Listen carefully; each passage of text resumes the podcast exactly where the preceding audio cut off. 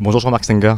Bonjour Valentin. Merci de nous rejoindre sur ce podcast en direct de Surfing Bitcoin euh, à Biarritz pour échanger sur toutes les thématiques entre la crypto-monnaie, Bitcoin, la tokenisation et puis ce fameux pont, ce bridge qu'on voit de plus en plus euh, se faire entre la finance traditionnelle, la finance décentralisée et tous les actifs numériques. On va échanger sur tous ces sujets ensemble puisque tu es CEO de la Société Générale Forge. Donc c'est toi qui t'occupes de toutes ces intégrations. On va aller voir un peu voilà, l'œil que vous portez en tant que finance traditionnelle si je puis dire sur toutes ces technologies. Donc merci beaucoup d'avoir accepté cet échange en tout cas. Merci pour l'invitation. Est-ce que tu peux dire quelques mots sur ton parcours et puis sur euh, la SG Forge s'il te plaît avant qu'on entame cette discussion?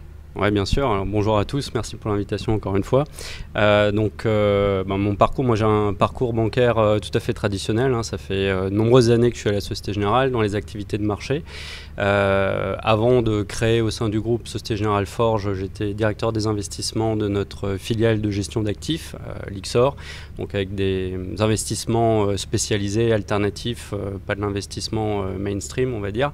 et c'est en, gros par ce biais qu'il y a plusieurs j'ai commencé à voir émerger l'intérêt de notre clientèle institutionnelle pour des expositions et des stratégies d'investissement alternatifs, donc dans la frange la plus alternative de l'alternative euh, qui était à l'époque et qui est toujours, je pense, la crypto. Donc je suis, rentré petit à petit dans ce, dans ce sujet euh, par ce biais. donc ce qui, ce qui nous a conduit euh, à nous intéresser de plus en plus au niveau du groupe Société Générale à ces sujets et à créer, donc il y a 4 ans et demi maintenant, Société Générale Forge, qui est la branche, la filiale de la banque du groupe Société Générale dédiée aux actifs numériques. Alors si on fait un petit du coup retour en arrière sur cette envie de basculer sur les cryptoactifs. C'est pas euh, très commun dans la finance traditionnelle. On a surtout à cette époque. C'est d'abord un petit pas de recul et de se dire bon, on va comment ça marche. Qu'est-ce que toi t'as convaincu dans cette classe d'actifs? Est-ce que c'est potentiellement le retour sur investissement que tu pouvais apporter à tes clients et, et, aux gens qui, étaient à la SG ou est-ce que c'est hmm, il y a quelque chose hein, vraiment un vrai changement de paradigme sur la monnaie? Ouais, bien sûr. Alors bon, déjà, je trouve qu'il y a deux, euh, deux connexions très naturelles euh, lorsqu'on est français, qu'on travaille dans la finance avec le monde de la crypto. Euh, bon, moi, je suis ingénieur de formation et, et, la finance c'est quand même un, domaine, une industrie qui est aussi par nature très proche du monde crypto, du moins dans, dans les approches d'investissement. Donc, de façon assez curieuse, c'est pas le c'est pas le côté investissement, moi, qui m'a séduit euh, dans, ce, dans ces développements qu'on voyait arriver il y a, plusieurs années, euh, mais c'est vraiment la, la vision euh, que, porte la crypto au sens large, Bitcoin en premier, de transformation de la façon dont l'industrie financière fonctionne, l'apport de nouveaux business models, de nouvelles façons d'opérer, et la capacité porte cette technologie, mais au-delà de la technologie, les business models implicites qui y sont liés, euh, à transformer la façon dont l'industrie financière au sens large opère et la façon dont les transactions euh, sont structurées sur les marchés. Donc c'est plutôt le côté infrastructure, euh, j'ai envie de dire, du monde financier, moi qui m'a interpellé, plutôt que le côté investissement. L'investissement venant dans un cycle évidemment un peu plus tard. Voilà. Est-ce que la crypto est un support d'investissement ou pas? Je crois que c'est encore un débat vivant aujourd'hui. C'est vrai qu'aujourd'hui, la capitalisation du marché des crypto-monnaies, c'est autour de 1000 milliards. Mhm. C'est une somme importante, mais c'est une goutte d'eau dans la finance traditionnelle. Mhm. Et là où c'est intéressant ce que tu dis, parce que pour beaucoup, Bitcoin, la révolution, c'est sentir de confiance, 21 millions, on est dans un monde où l'impression monétaire est reine depuis une décennie et là on prend le contre-pied de cette manière-là. Mais tu viens de citer quelque chose, alors on va se faire taper dessus parce que c'est peut-être plus proche d'Ethereum euh, que des Bitcoin. La programmabilité, on enlève le tiers de confiance, ça pose des problèmes et des risques de contrepartie euh, que certains n'ont pas envie d'affronter. Et en même temps, à euh, SG vous pariez vachement là-dessus parce que tout ce qui est tokenisation, même si Bitcoin l'a incarné encore une fois, c'est sur les autres blockchains que ça se joue. Quand on parle de tokenisation, donc c'est-à-dire qu'on vient supprimer tous les systèmes qu'on connaît aujourd'hui, euh, comme tu viens de le dire, d'échange de valeur. Qu'est-ce qui vous a attiré dans la tokenisation? Nous, on connaît bien la tokenisation immobilière, c'est-à-dire on prend avec le projet Realty par exemple, un immobilier, on fait plein de tokens de cet immobilier, on le met en vente et puis on a des retours sur investissement. Là, vous le faites avec bien d'autres choses à la SG Forge et vous vraiment pariez là-dessus. Comment vous voyez la, tokenisation dans les prochaines années? Oui, alors peut-être euh, pour, euh, pour clarifier le, propos, euh, parce que bon, tokenisation, moi c'est un mot déjà que je, n'aime pas trop parce qu'en en fait, on, souvent on ne sait pas vraiment de, quoi on parle. mais pour, pour être très schématique, dans l'industrie bancaire et l'industrie financière plus largement, on a eu historiquement deux approches de ce qu'on va appeler la, tokenisation. La première, qui a été celle qui a euh, été historiquement la, première à être exploitée, euh, consiste finalement à, dupliquer un certain nombre euh, d'actifs, d'instruments financiers, mais ça peut être des, actifs immobiliers, des actifs réels au sens plus large, de dupliquer finalement ces actifs sur une blockchain en créant une sorte de certificat de propriété d'un actif qui continue à exister par ailleurs, afin de faciliter en grande partie ce qu'on va appeler dans notre univers les opérations post-marché. C'est-à-dire le règlement livraison euh, de l'actif, enfin tout ce qui est lié à l'échange euh, finalement entre deux contreparties de cet actif-là. Donc c'est principalement un levier, la blockchain est principalement dans cet axe-là, un levier d'efficience opérationnelle, euh, un moyen de simplifier des opérations qui, il faut l'avouer, aujourd'hui peuvent être parfois, quand on regarde ça avec un œil un peu neuf, très lentes, très chères, assez inefficientes par rapport à certaines habitudes qu'on a pu acquérir dans un monde euh, largement euh, numérique. Euh, nous, c'est pas ce qu'on fait à la Société Générale, en tout cas chez SG Forge. L'autre aspect qui nous intéresse plus, c'est en fait la, création d'instruments financiers ou d'actifs nativement digitaux, c'est-à-dire qui n'existent que sur une blockchain, d'où effectivement l'intérêt structurel plus important qu'on porte aux blockchains programmables, Ethereum en premier, mais il y en a d'autres, hein, on travaille sur Tezos par exemple également afin de créer un certain nombre d'instruments financiers dans le cadre de nos activités euh, bancaires euh, tout à fait classiques euh, d'accompagnement de la clientèle dans leurs opérations de financement, d'émission de titres par exemple, mais en créant des titres financiers finalement dans une nouvelle infrastructure financière qu'est et que peut être cette, cette infrastructure blockchain. On va avoir encore une fois des titres financiers qui sont nativement digitaux et donc ils peuvent s'échanger euh, de façon euh, extrêmement fluide, extrêmement rapide, euh, encore moins cher que, ce qu'on peut avoir aujourd'hui dans l'industrie classique dans ce premier schéma que, que j'évoquais et qui, de notre point de vue, a la capacité de significativement améliorer les termes financiers pour la clientèle et la façon dont les banques opèrent et donc de réduire euh, nos coûts d'opération euh, en ce qui nous concerne. Est-ce que tu aurais quelques exemples peut-être plus du grand public sur ces thématiques-là. Euh, ce, qui est beaucoup en, ce que les gens ont en tête, c'est des virements instantanés qui coûtent 1 euro, 2 euros, 3 euros.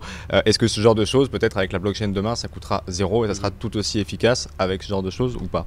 Oui.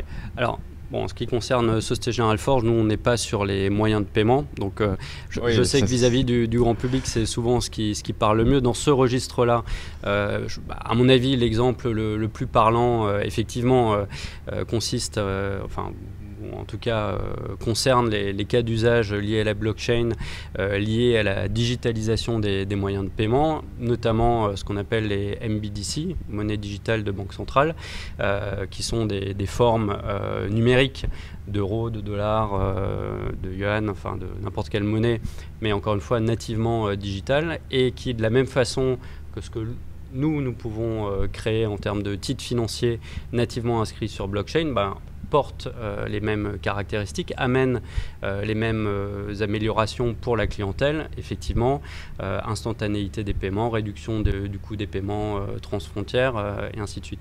Je pense du côté de la clientèle retail, le grand public, c'est probablement effectivement là qu'on va, va voir les, percées majeures. On va voir également arriver, je pense, des, des choses qui n'existent pas aujourd'hui liées à la programmabilité de la monnaie. Aujourd'hui, lorsque on paye en euros un commerçant, bah, on dépose un billet sur le comptoir ou on paye avec sa carte bleue, bah, il y a un paiement. Euh, c'est assez euh, linéaire comme transaction. C'est un transfert de valeur entre un compte le vôtre et celui du commerçant, point barre. Mais il n'y a, pas de, méta, euh, service associé à, ce paiement. Demain, on pourra très probablement avoir des paiements conditionnels qui s'auto-exécuteront. On peut imaginer plein de choses. Hein. Un oracle qui vient déverrouiller un paiement à distance. je pense qu'il y a également des ponts extrêmement intéressants avec l'IoT, par exemple.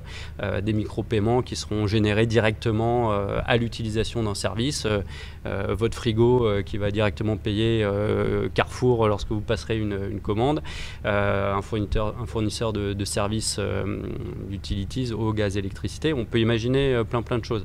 Donc ça, ce sont des, cas d'usage encore une fois, sur lesquels nous, ne sommes pas côté Société Générale Forge, mais qu'on va voir arriver, je pense, à un horizon probablement plus court que ce que la majorité du public anticipe.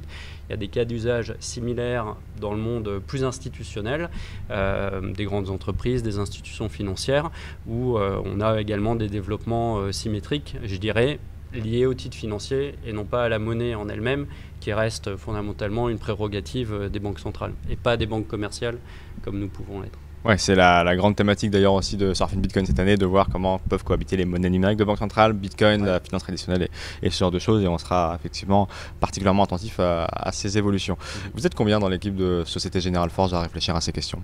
Alors, on ne communique pas spécialement sur le nombre de staff parce que c'est un environnement extrêmement concurrentiel et donc on, souhaite être, euh, discret. Euh, enfin, en tout cas, ce que je peux dire, c'est que les, moyens ont été mis euh, de façon satisfaisante au niveau du groupe. Ça fait déjà 4-5 ans qu'on a identifié cette thématique comme étant une thématique absolument structurante et fondamentale pour nos activités de marché. Et les activités de marché, c'est un des piliers importants de la Société Générale.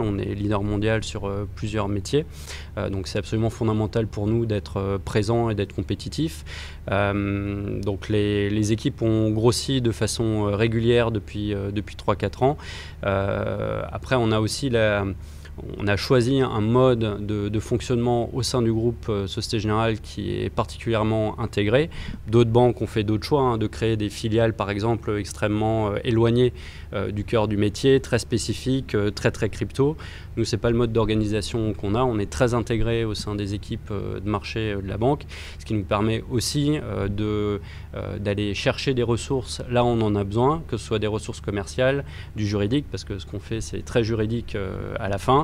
Euh, pour ce qui concerne la techno, on a plutôt pris l'habitude de fonctionner en propre, mais ça nous permet aussi d'avoir une certaine élasticité des, ressources. Peut-être juste quand même pour donner un chiffre et pas laisser le, public sur euh, trop de frustration. Euh, à titre d'exemple, l'année dernière, on a travaillé sur une transaction où on a émis une obligation euh, sur Ethereum, donc au format Security Token pour la Banque européenne d'investissement. C'est une émission de 100 millions d'euros qu'on a organisée pour eux. Transaction comme celle-ci, ça mobilise de l'ordre de 70 à 100 personnes, par exemple, sur une durée de, de 6 mois. Donc c'est à peu près l'ordre de grandeur dont on parle. Et c'est une news très intéressante que j'adore ressortir quand on nous dit qu'est-ce qu'on peut faire avec la blockchain, qu'est-ce mm. que viennent faire les institutionnels. Et le jour où tu as eu cette idée, ou ton équipe a eu cette idée, euh, et, et, effectivement vous l'avez émise, et c'est euh, l'une des plus grosses news de l'année dernière, encore une fois, euh, du côté Instit, parce que c'est 100 millions d'euros. Mm c'est quoi le chemin pour convaincre? Est-ce qu'il n'y a pas grand-chose à faire? Ou est-ce que, bah, effectivement, il faut pousser le légal pour aller chercher euh, euh, chacun, euh, chacune des failles potentielles et essayer de voir comment les combler? Est-ce qu'il faut aller convaincre les collègues? Ou est-ce que tout le monde se dit non, oui, effectivement, c'est la suite logique et soyons les premiers à le faire? Alors, je crois que tu as employé le, bon terme. Hein. C'est un chemin. Déjà, c'est un chemin qu'on a démarré il y a plusieurs années. Ça fait plusieurs années que la Société Générale euh, expérimente euh, et innove sur, euh, sur ces sujets. on avait démarré il y a, plusieurs années, notamment sur du trade finance, qui est un autre cas d'usage extrêmement intéressant d'utilisation de, la blockchain. Donc, il y, a, un chemin de plusieurs années d'expérimentation de niveau de complexité progressivement croissante qui nous a amené à un moment donné à réaliser une transaction comme celle-ci, mais on en a réalisé d'autres. Alors évidemment, quand on rentre dans une dynamique euh, un peu plus concrète de réaliser une opération, oui, il faut aller euh, échanger, discuter, convaincre avec euh, tout un tas de, collègues, mais je dirais c'est une démarche absolument classique. on le fait sur plein d'autres sujets dans la banque. Je, pense qu'il faut signaler aussi qu'en France, on a un accompagnement des autorités de régulation qui est extrêmement important. Souvent on, l'oublie, oublie où on a l'habitude on aime bien euh, critiquer les, régulateurs euh, en France, mais je crois sur ce sujet-là, il faut reconnaître que les pouvoirs publics euh, ont aussi eu une démarche extrêmement innovante, très à l'écoute de, l'écosystème et, de l'industrie. Ça nous a aussi aidé, puisque évidemment, lorsque Société Générale s'engage sur une transaction de ce type-là avec une clientèle, à la fin, nos obligations financières, fiduciaires restent tout à fait les mêmes qu'une opération classique, et donc ça doit se réaliser dans un cadre euh, réglementaire et juridique qui est euh, tout à fait standard euh, par rapport au reste de nos opérations standard, mais malgré tout avec des déploiements complètement nouveaux. Donc il y a forcément des questions, des, interrogations auxquelles il faut qu'on réponde et pour lesquelles à un moment donné on a besoin aussi d'avoir une confirmation de nos analyses de par le régulateur. Et, voilà, sur ces sujets-là, en tout cas, je, je, trouve que les régulateurs français ont été très présents. Ils sont beaucoup à l'écoute, surtout avec euh, Mika et tout ce qui a fait euh, l'actualité là aussi ces derniers mois et la régulation.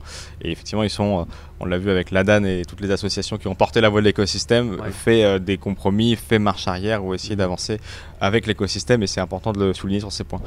tu viens de dire que vous l'aviez tokenisé sur Ethereum, tu parlais tout à l'heure de Tezos. Si on fait un petit point technique, c'est pareil. Qu'est-ce qui vous a poussé à choisir Ethereum plutôt qu'une autre mhm. et à ne pas, comme beaucoup, créer une blockchain à vous et mettre dessus avec toutes les difficultés qu'on connaît à ce genre de solution. Oui, alors sans, euh, me contredire par ce que je viens de dire à, l'instant, donc c'est une démarche collective au niveau de la Société Générale. Pour autant, si on prend l'équipe euh, fondatrice, on va dire, d'SG Forge, euh, on, a eu très tôt l'absolue conviction que la transformation des activités de marché n'allait passer que par les technologies de, de blockchain publique. On, on pouvait avoir des améliorations de type IT amené par des technologies de blockchain privées.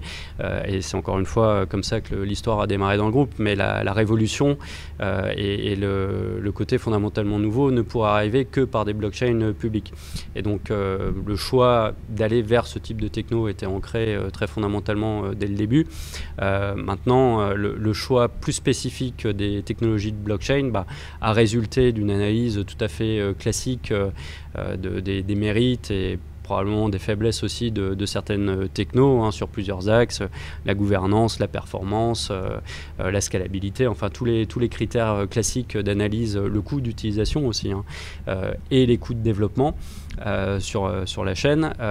donc une analyse tout à fait classique de, ces sujets qui nous a conduit à sélectionner en premier lieu Ethereum il y a quelques années lorsqu'on a démarré. mais on a le souhait très fort également de pouvoir opérer sur euh, plusieurs chaînes, puisque fondamentalement, le choix de l'infrastructure de marché, de la blockchain sur lequel un titre va être émis, c'est aussi fondamentalement le choix de l'émetteur, donc de notre client. Nous, on se positionne plutôt en conseil euh, sur ce sujet-là. Euh, après, il y a l'intégration de différentes blockchains, donc on n'a pas non plus le désir d'en intégrer 50, mais d'en intégrer un certain nombre pour avoir une certaine latitude et surtout une certaine capacité d'aller vers la blockchain qui fait le plus de sens par rapport à un cas d'usage spécifique, c'est important. Donc voilà, notre idée, c'est d'en intégrer euh, quelques-unes pour, euh, pour avoir ce, panel euh, d'offres auprès de la clientèle. Et devenir aussi peut-être validateur dans un second temps de ces transactions avec Ethereum 2.0, ce genre de choses. Est-ce que c'est quelque chose que vous avez en tête? Oui, on, a, on, a déjà, on fait déjà tourner des nœuds sur Ethereum et, et sur Tezos, où on est corporate baker. ça fait partie des... Enfin, dans le diagnostic qu'on a réalisé, ça fait partie des critères pour nous de fiabilisation des process, mais également de capacité de mise en œuvre de ce qu'on appelle des plans de continuité d'activité, hein, puisque on a des obligations réglementaires euh, lorsque l'on émet un titre financier, euh, donc euh, un instrument qui qualifie de titre financier au titre de la régulation sur une blockchain. On a des obligations d'assurer pour les porteurs de ce titre une totale continuité d'activité. Et donc ça veut dire être capable de réagir en cas de fork sur une chaîne, en cas de, même en cas de, rupture, on va dire, de, la continuité euh, de la chaîne, voire de réémettre le titre financier sur une, autre blockchain ou une infrastructure euh, de marché euh, traditionnelle et pouvoir opérer concrètement à tout moment ce type d'opération. il nous a semblé important effectivement d'être directement dans le réseau et donc de, participer finalement au réseau. Est-ce que tu as suivi un petit peu tout ce qui touchait à la finance euh, décentralisée ces derniers mois mm-hmm. Ouais, parce que je vois tu parles effectivement de fork, donc et, je le savais très au courant de, toutes ces subtilités. Est-ce que tu, as, tu aperçois ce mouvement comme quelque chose de, qui transforme pour le coup vraiment les, échanges de valeurs et qui apporte de l'utilité et une valeur ajoutée? Ou est-ce que c'est euh, un usage qui aujourd'hui s'incarne bien parce qu'il y a des rendements et, voilà, ça pèse 250 milliards, mais c'est peut-être pas grand-chose? Quel est ton regard sur euh, quel est le regard de la SG Force peut-être aussi sur, ces, sur cette, euh, c'est pas une technologie, mais sur cet usage-là qu'on fait aujourd'hui de la blockchain? Ouais, alors, c'est très intéressant. Les, développements sont clairement euh, intéressants. Moi, j'ai déjà dit plusieurs fois que je, voyais très bien un monde demain dans lequel euh, les institutions financières au, sens large euh, seraient les premiers clients finalement de l'ensemble de ces outils de finance décentralisée.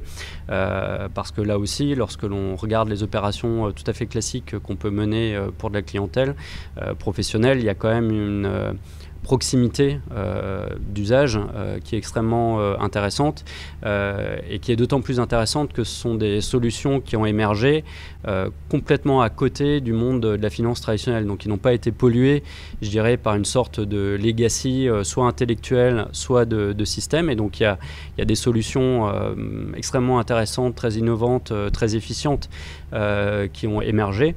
Euh, et qu'on, je dis on en tant que banque, euh, qu'on pourrait très très bien euh, réutiliser dans un environnement, encore une fois, encadré, réglementé, pour le bénéfice de nos clients. Et on a d'ailleurs commencé à l'expérimenter, puisqu'on on, travaille notamment avec le protocole MakerDAO sur des, solutions de, refinancement de, justement de, titres financiers nativement émis sur, des blockchains. Et effectivement, on voit qu'il y, a de l'intérêt euh, dans la fiabilisation des opérations, l'automatisation des opérations, mais également, et c'est ce qui est le plus important au final, euh, dans l'amélioration des termes financiers qu'on peut servir à la clientèle.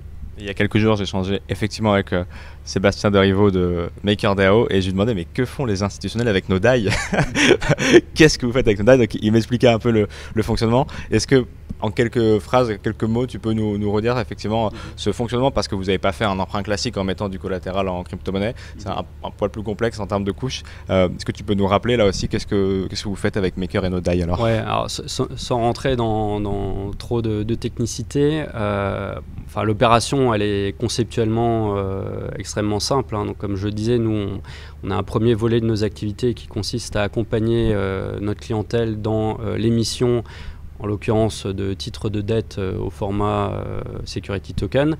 Donc ce qu'on a fait pour euh, un, actif, en, gros on a, tokenisé un, ensemble d'obligations appuyées en fait, qui refinancent des prêts à l'habitat émis par le groupe Société Générale. Donc ça c'est une première opération qu'on a réalisée. Donc un véhicule d'investissement qui a émis un titre financier une dette, en l'occurrence sous format de security token sur Ethereum, euh, acheté par, euh, par un autre investisseur. Euh, plutôt que de porter à son bilan de façon passive ce titre financier, il est très courant dans l'industrie financière classique que cet investisseur amène ce titre financier en collatéral d'une seconde opération, donc qui consiste à finalement à emprunter du cash face, à ce, face à cet actif financier. Donc cette seconde opération est celle dont on parle ici sur laquelle on travaille avec MakerDAO, qui consiste simplement à, pledger euh, ce, security token euh, au sein du protocole DAI et donc de le, de le financer face, face à des DAI. L'opération dans sa structuration est, un peu plus subtil, un peu plus complexe, euh, non pas euh, parce que financièrement on a besoin de la complexifier, euh, c'est lié au fait que dans un monde de finances traditionnelles où à la fin bah, on a besoin d'avoir des contreparties identifiées, on a besoin basiquement de signer des contrats et de, faire rentrer ce genre d'opération dans un ensemble de, de, lois qui encadrent le, en gros le refinancement de ces activités. Voilà, on a dû créer une structuration qui nous permette finalement de faire rentrer un protocole euh, DAO dans un ensemble de contrats euh, plus connus euh, l'industrie financière. Donc, Et qui rassure toutes les, toutes les contreparties. Merci beaucoup en tout cas, Jean-Marc, d'être venu échanger sur, toutes ces, sur tous ces sujets. je suis très heureux de pouvoir le faire avec toi parce qu'on voit que tu es au courant de tout ce qui se passe.